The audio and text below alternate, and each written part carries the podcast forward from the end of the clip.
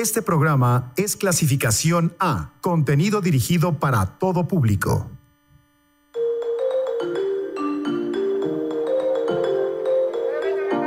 Asuntos que nos conciernen.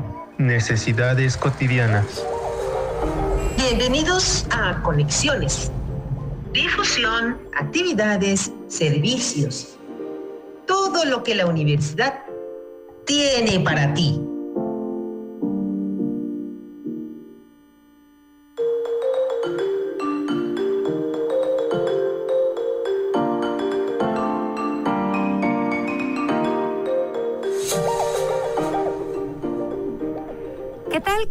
Va? Muy buenas tardes. Mi nombre es Katia Fuentes y me da muchísimo gusto darles la bienvenida a este nuevo espacio que se suma a la barra programática de nuestra emisora. Estamos en conexiones y por supuesto lo escuchan aquí en la estación radiofónica de la Universidad Autónoma del Estado de México Uniradio 99.7 va conmigo. Me da muchísimo gusto pues comenzar este espacio con los agradecimientos y el saludo a nuestros compañeros que nos apoyan en la realización y por supuesto también en la producción al aire. Tenemos a Marlene Núñez como productora, a Ismael Pérez en el control técnico y a Samuel Serrano en la continuidad. Eh, es un eh, espacio muy interesante, muy importante, a través del cual estaremos haciendo esta vinculación entre eh, todos aquellos proyectos, programas, oferta educativa que tiene nuestra máxima casa de estudios y su pues prácticamente vinculación con la sociedad, con la manera en la que se puede aplicar, la forma en la que ustedes pueden acercarse a todo lo que aquí va ocurriendo. Y esto también eh, ya desde este momento pueden enriquecerlo a través de los mensajes, de las notas de audio que nos quieran enviar, a través del WhatsApp que tenemos disponible para ello. El número es el 722-649-7247, tanto eh, mensajes escritos como notas de audio es lo que nos podrán enviar. De igual manera, quienes prefieran comunicarse directamente a la cabina, pues sigue vigente el número 722-270-5991 y será un gran placer que se sumen a todas estas eh, pláticas, a la exposición de estos temas que seguramente eh, pues nos dejarán algo nuevo por aprender. Y bueno, pues no podemos olvidar el vínculo a través de las redes sociales. Nos encuentran tanto en Twitter como en Facebook como Uniradio 997 FM. También les invitamos a que puedan eh, pues buscarnos en Instagram, en donde pues nos encontrarán de la misma manera. Bueno, pues entonces estamos eh, iniciando este programa Conexiones con una temática muy interesante. Les vamos a dejar ahora con esta eh, información acerca de un acontecimiento que se está pues conmemorando, que estamos recordando este día que es 22 de febrero. Se trata del Día Mundial de la Esterilización Animal una temática eh, de suma importancia, independientemente del lugar o del territorio en el que nos encontremos, porque sabemos que existe una sobrepoblación de animales en situación de calle, perros, gatos, y pues las personas que tenemos o que tomamos la decisión de adoptar a algún animalito de compañía, pues deberemos de tener muy claro que es importantísimo esterilizarles. Muchos y muchas se van a lo mejor con la idea de que eh, los animalitos necesitan reproducirse, que podrían tener algún tipo de... Em, desequilibrio a lo mejor en su organismo si no llegaran a cruzarse, pero la verdad es que médicamente se ha comprobado que esto no es cierto, no tienen una forma de vida ni un desarrollo igual que el ser humano, por lo tanto no es indispensable que los perros o que los gatos eh, tengan crías. Al contrario, podríamos sumarnos desde este punto de vista de la tenencia responsable de animales de compañía, eh, pues eh, disminuyendo o contribuyendo a que no incrementen estos amplios números de animales en situación de calle. Así que les vamos a dejar con esta cápsula que hemos preparado y enseguida regresamos para seguir platicando con mucho más de lo que hemos preparado esta tarde aquí en Conexiones.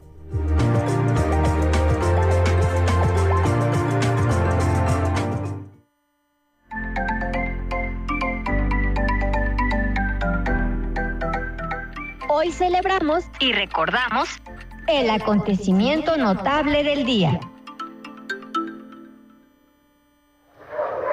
Soy Rafael Cano, coordinador del Centro Infantil de Rehabilitación con Asistencia Canina, que forma parte de la Facultad de Medicina Veterinaria y Zootecnia. Soy uno de los responsables de gestionar y coordinar el programa de esterilización de perros y gatos de la Universidad Autónoma del Estado de México. El programa de esterilización ofrece un servicio gratuito para toda la población del Estado de México. Contamos con dos quirófanos móviles completamente equipados y médicos veterinarios altamente capacitados.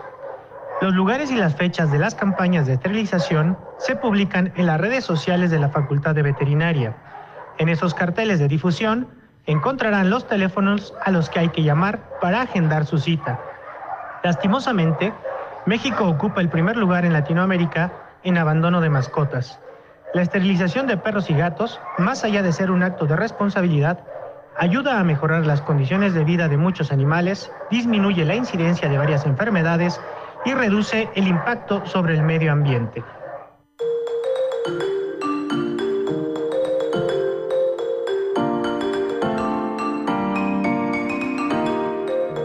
Bueno, pues ahí estuvo la información vamos a, contribuir con esta reducción de animalitos en situación de calle y sumémonos a la parte de la esterilización animal. Sí puede ser muy bonito tener cachorritos en casa, eh, querer a lo mejor preservar, ¿no? En el caso de quienes tengan animalitos em, de raza pura, pues eh, mantener con este linaje, digamos, pero realmente tendríamos que empezar a crear más conciencia, dejar de lado un poco esta parte de em, pues la importancia que se le ha dado, a lo mejor únicamente desde la cuestión eh, pues de intereses o, de situaciones que no tendrían que ver con la calidad de vida como tal de los animales y bueno, pues entender que es necesario esterilizarles.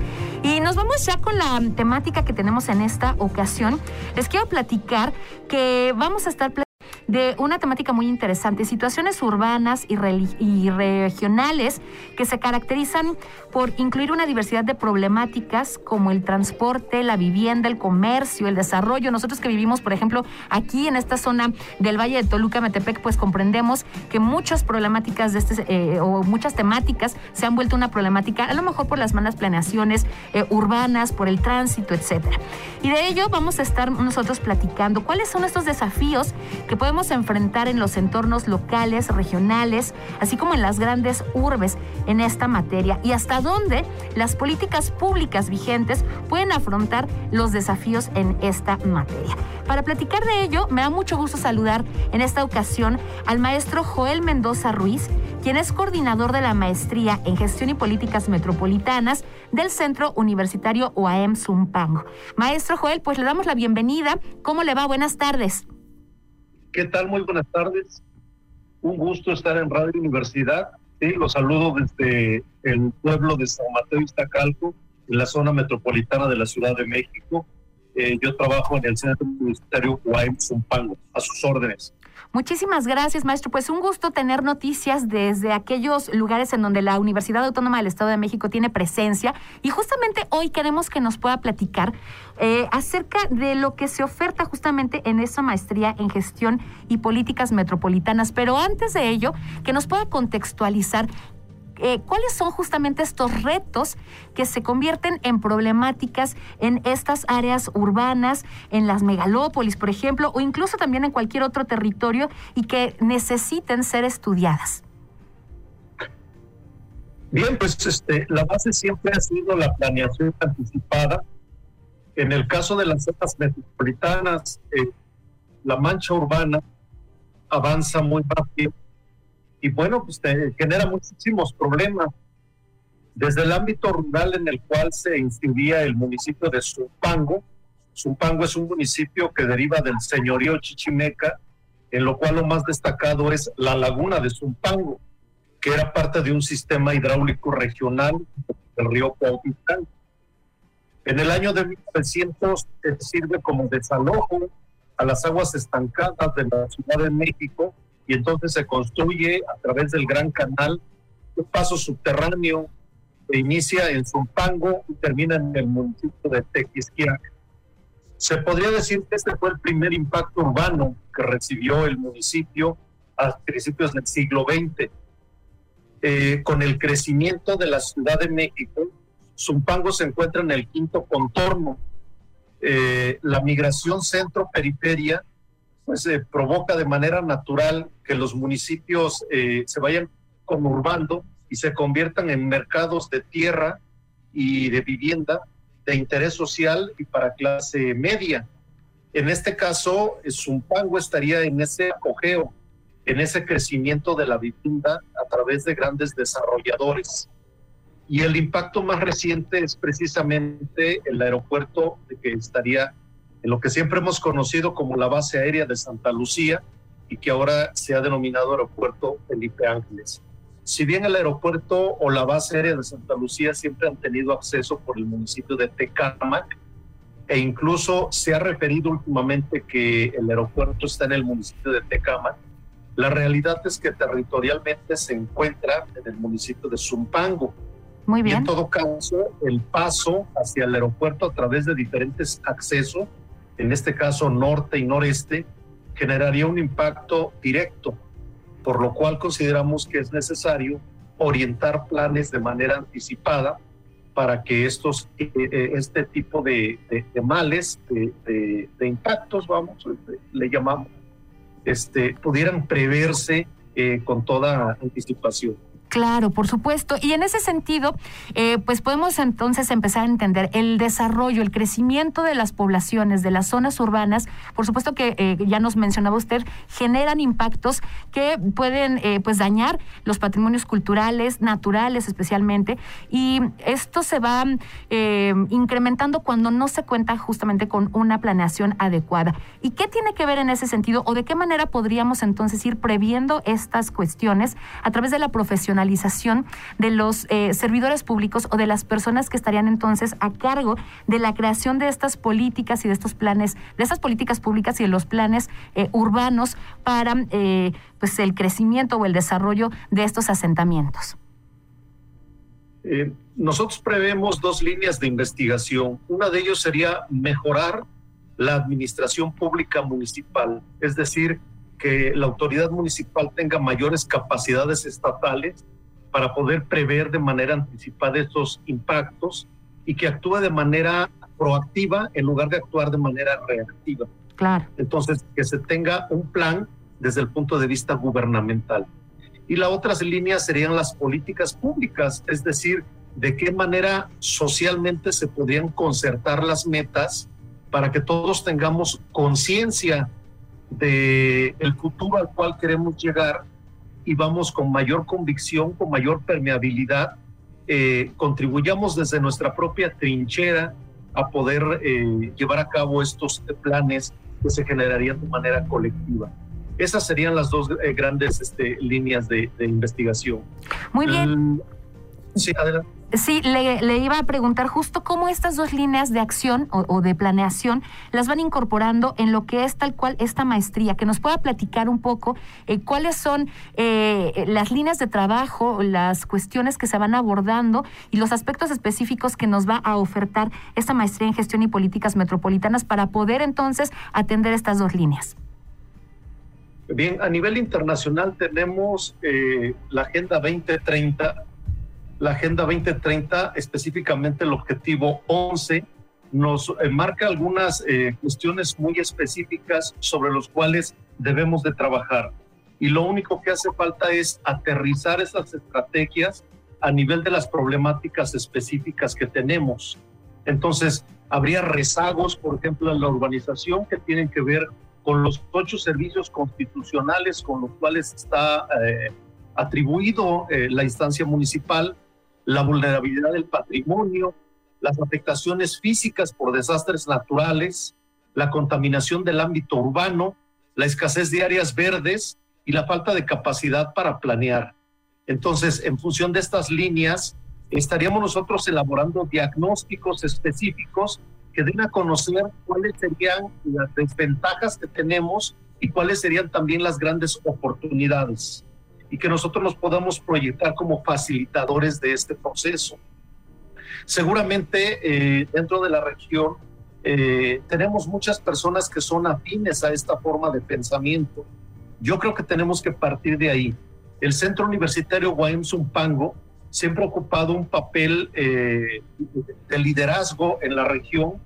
Nosotros recibimos alumnos de 29 municipios, de los cuales 26 son del Estado de México y 3 son del Estado de Hidalgo.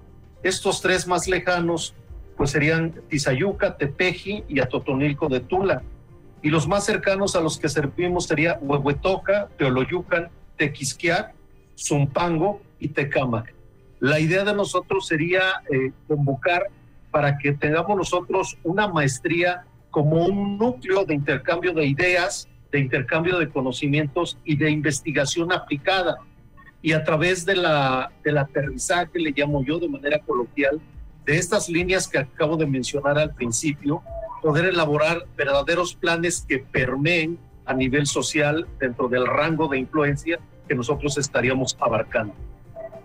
Muy bien, eh, en ese sentido, maestro, me gustaría que nos pudiera platicar, que le comparta a toda nuestra audiencia la manera en la que a través de todas estas... Eh, materias o de estos, estas líneas de trabajo, ustedes van buscando la transformación de estas políticas urbano-regionales, pero que además tengan en cuenta las características sociales, las características económicas de todo este territorio que usted nos acaba de compartir, que además conecta con otras entidades y que, bueno, e, estas mismas características necesitan estas actualizaciones para poder estructurar eh, planes, coordinaciones y, por supuesto, proyectos a largo plazo que busquen mejorar la calidad de vida y, eh, generar políticas públicas adecuadas a las necesidades de todos estos municipios y de toda esta zona del Estado de México que nos mencionaba. ¿Cómo lo van logrando y de qué manera van ustedes captando a los candidatos eh, pues con los perfiles eh, más adecuados para que puedan aprovechar esta maestría en gestión y políticas metropolitanas?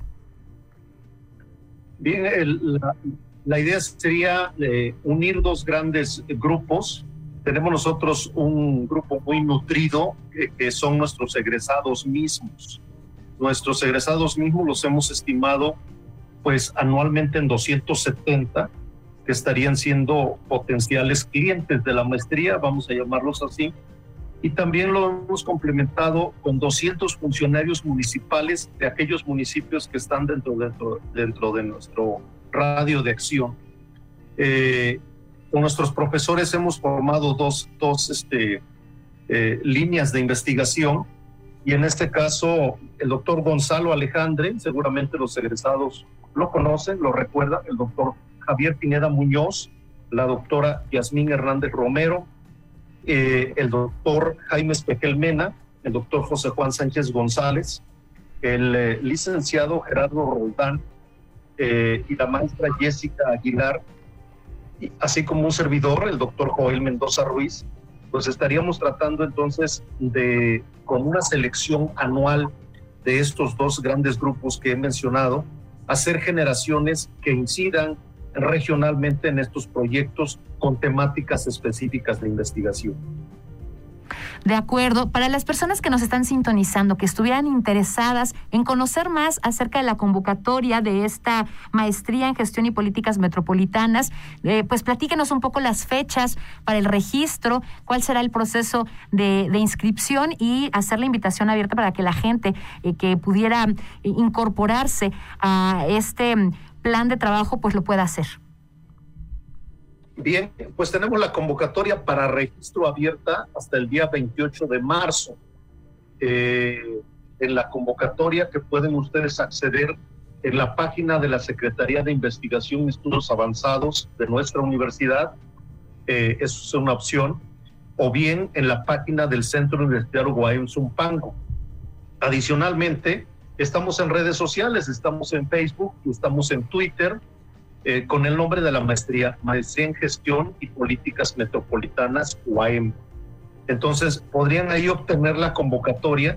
Eh, pide que eh, le, den clic en una liga y en esa liga se registren como aspirantes, subiendo una fotografía tamaño infantil y con fondo blanco. De ahí en adelante, a partir del 29 de marzo, tendríamos nosotros los exámenes, que es el examen de comprensión de textos en inglés, eh, otro examen que es el Exani 3, un curso propedéutico y una entrevista. La misma convocatoria señala cuáles serían los documentos que hay que entregar, algunos documentos oficiales como sus certificados, su cédula y algunos otros que vayan generando para poder orientar la línea temática que sea del interés del aspirante. ¿sí? Ya sea en políticas públicas o en administración pública. De esta manera, los resultados estarían eh, con, aquellas personas que participen 10 eh, de junio para que iniciemos el primer semestre de la primera generación el día 3 de agosto de 2022. La misma convocatoria señala mi correo y el correo de aquellos compañeros que encabezan las líneas de investigación por si se tienen dudas que puedan contactarnos y de este modo podamos asesorarlos de manera directa. Excelente. ¿Las modalidades en clases serán presenciales, serán en línea o habrá algún formato híbrido para que la gente pues también pueda tener en cuenta esto? Eh, sí, bueno, las clases, este, el esquema eh, fue diseñado para ser presencial. Muy bien. Sabemos que lo que hemos padecido últimamente nos ha llevado a clases en línea. Personalmente yo di clases en línea cuatro semestres de manera consecutiva. Entonces, este, pues la idea seguiría siendo la misma. La base sería ser presencial, eh, un programa que tuviera clases lunes, miércoles y viernes por la tarde, porque la esencia es un programa profesionalizante. Entonces, los que sean funcionarios públicos tendrían que trabajar en la mañana y acudir a sus clases en la tarde. Eventualmente, tal vez se tenga una clase los sábados y esa sería la idea. En caso de que entremos nuevamente en alguna contingencia, pues sí recurriríamos a la plataforma virtual, que es la plataforma Microsoft Teams, que es en la cual hemos estado nosotros trabajando durante estos cuatro semestres.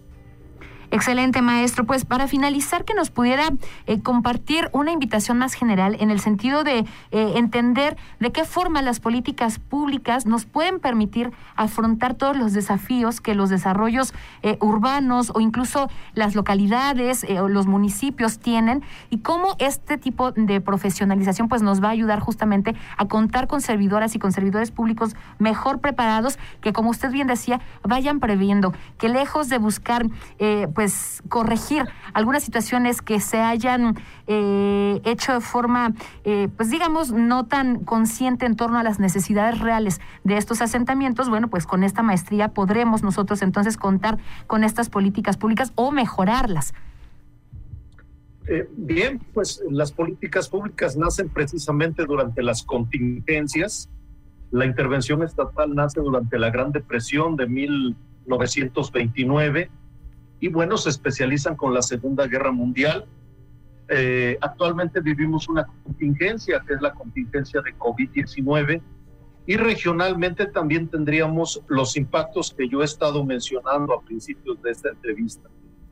Eh, yo convoco entonces a, todas aquellas personas que le tienen especial eh, amor a la región, porque ahí nacieron, porque ahí viven decirles que yo ahorita he estado pegando pósters y me he encontrado muchos alumnos que ya están eh, sumados a la vida profesional. En Teoloyucan, por ejemplo, el día de ayer estaba eh, saludando a un exalumno eh, que es el director de Desarrollo Económico del municipio de Teoloyucan. En Cuautitlán, el director de Obras Públicas también fue mi alumno y el subdirector, ambos.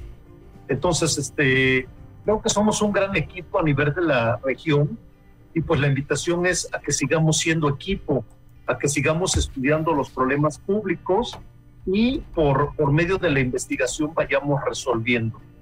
Eh, nosotros tendríamos eh, un costo aproximado por semestre de 8.280 pesos. Eh, este costo aplicaría a cuatro semestres.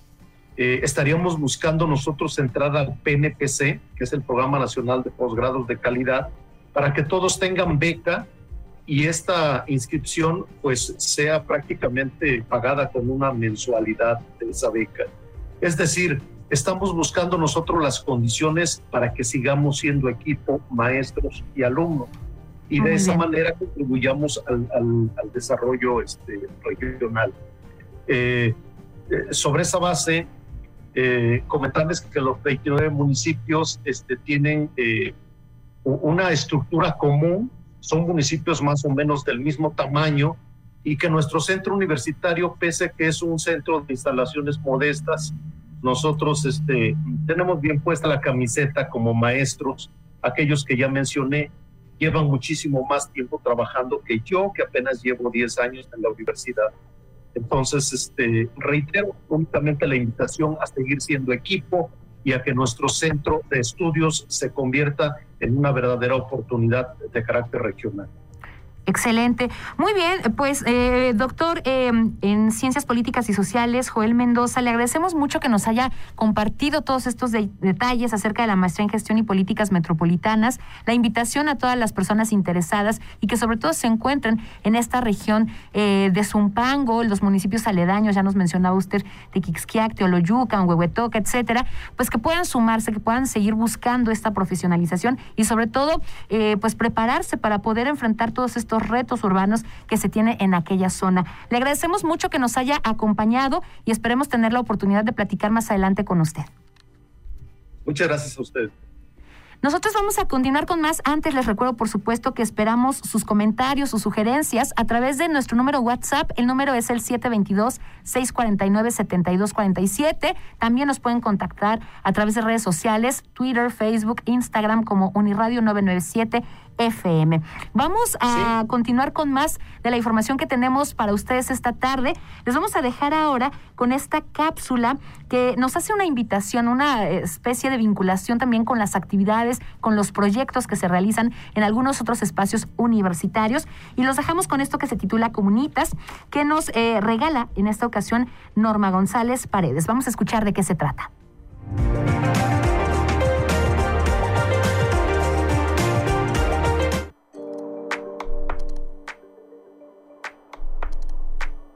Somos universitarios. Pertenecemos y nos identificamos. Comunitas.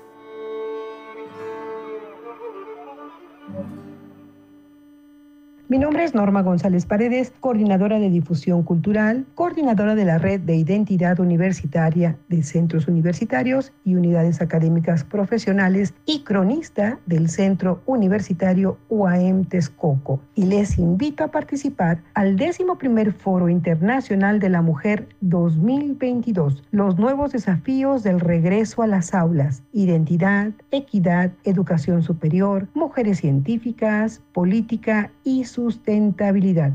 Este foro tiene como objetivo reflexionar, analizar y discutir lo que está sucediendo a consecuencia de la pandemia mundial y la nueva normalidad con el regreso a las aulas y a las labores cotidianas, además de resaltar la importancia del papel de la mujer en el ámbito educativo y científico. El cambio vertiginoso estamos viviendo nos invita a repensar nuestras acciones y proyectar lo que está por venir. El día 8 de marzo del presente año los esperamos a las 9 de la mañana en el Centro Cultural Mexiquense Bicentenario, en la sala Elisa Carrillo en Texcoco, Estado de México. Por supuesto, en modalidad virtual también eh, se expondrán algunas temáticas por la plataforma Teams.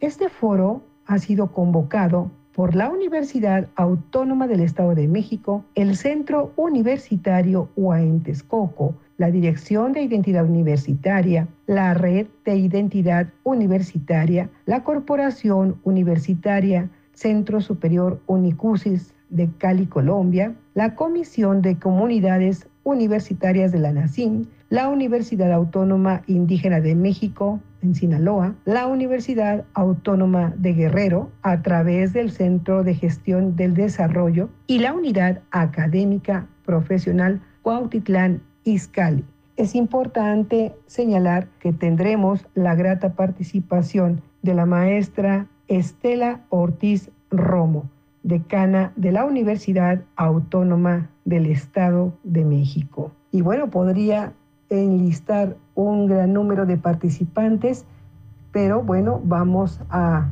a esperar que todavía lleguen algunos otros trabajos que serán revisados para su exposición.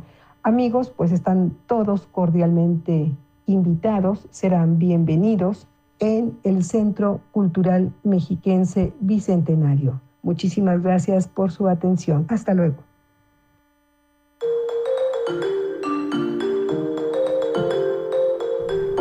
Pues con esto llegamos al final de esta primera emisión de Conexiones. Por supuesto, antes de despedirnos, queremos invitarles a que nos hagan llegar todas sus reflexiones, si cuentan con alguna eh, propuesta, algún estudio que quisieran que pudiéramos dar difusión, con gusto estaremos atendiendo su comunicación y toda esta información que nos quieran compartir en el correo electrónico producción 997 arroba gmail.com con posibilidad de que todos estos textos o estas propuestas se puedan también publicar en la página web de Uniradio. Me despido, yo soy Katia Fuentes, agradezco a Marlene Núñez en la producción, a Samuel Serrano en la continuidad y a Ismael Pérez en el control técnico. Les invitamos a permanecer aquí en la frecuencia de Uniradio 99.7 va conmigo y nos escuchamos la próxima semana.